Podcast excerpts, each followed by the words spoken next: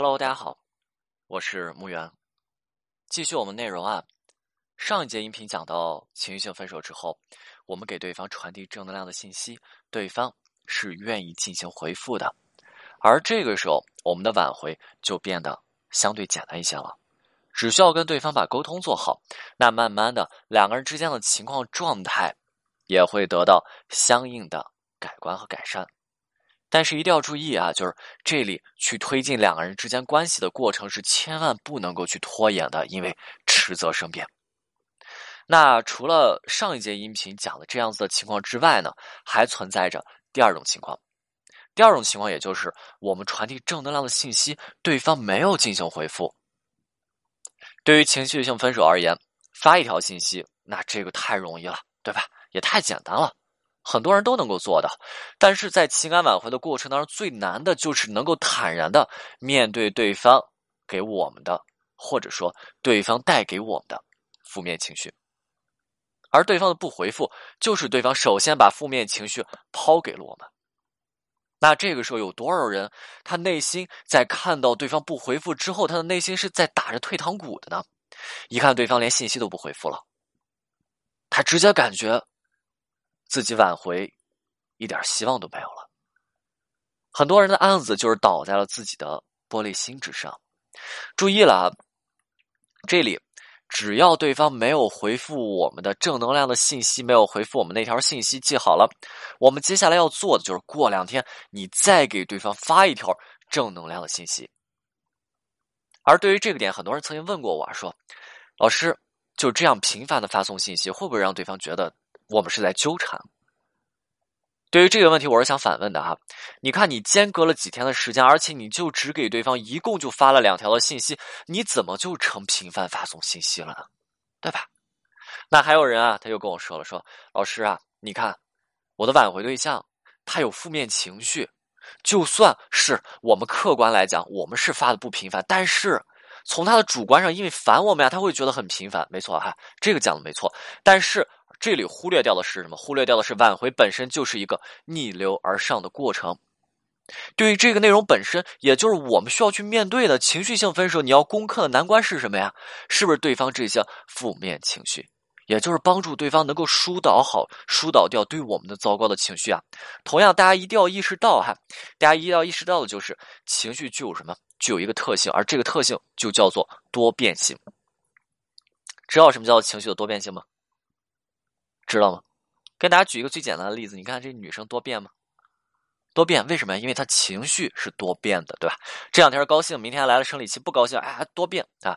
情绪具有多变性，不是女生具有多变性，而是女生的情绪具有多变性，因此情绪具有多变性。这个横向理解，横向对比，能能明白吗？啊，那看一下情绪性分手，对方在情绪顶点做出的分手的决定，而在情绪慢慢平复之后做出的决定，后悔可以开始。回复你的信息，而在对方情绪不稳定的时候选择不回复信息，那如果间隔了几天之后，对方情绪稍微再有一个回复，是不是对方未必不能够回复你的信息？你明白吗？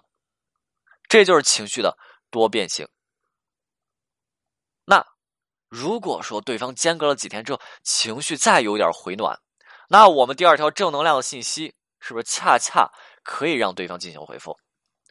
那，如果啊，对方在我们进行呃，在我们发过去第二条正能量信息之后开始回复，我们该干嘛？那我们也可以说啊，说这时候是不是也把冰做了一个简单就给破开了？简单一些的就把这冰给破开了。那之后怎么做呢？就是依旧还跟之前一样，那方向一样啊，就是把沟通做好。这个内容是不是就回归到第一个方向了？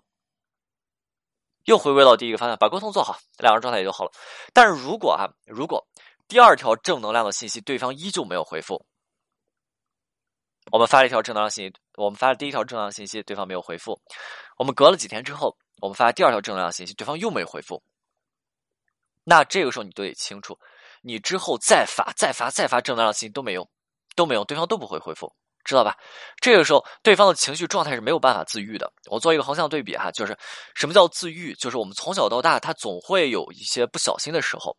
对吧？我们磕碰到我们自身受到伤，而对于受伤的严重程度，我们可以简单的划分成几个等级。你看哈，第一个比较低的受伤程度的这个等级啊，严重程度比较低的受呃这个伤的严重程度比较低的等级，就是我们什么都不需要去做。你看这个伤是不是可以自愈？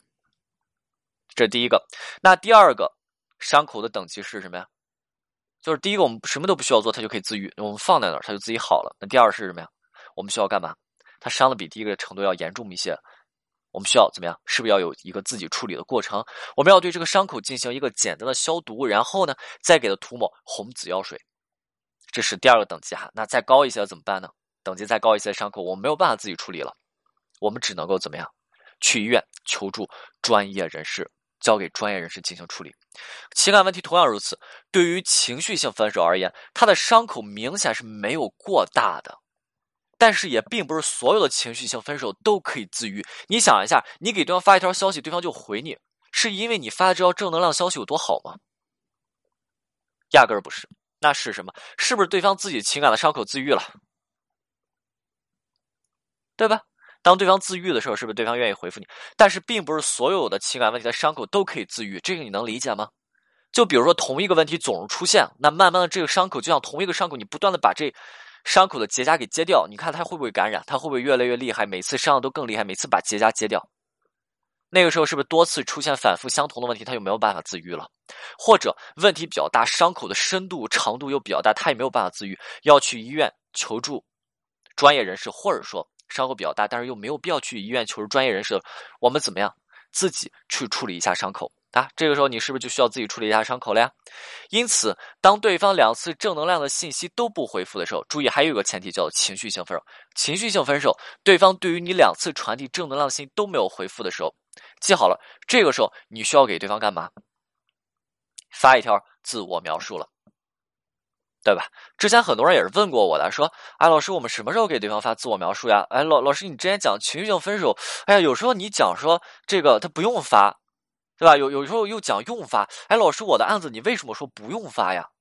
那现在对吧？你看他们没搞明白，那现在大家能搞明白吗？什么时候需要你去发自我描述？什么时候你不需要去发自我描述？为什么不需要去发自我描述？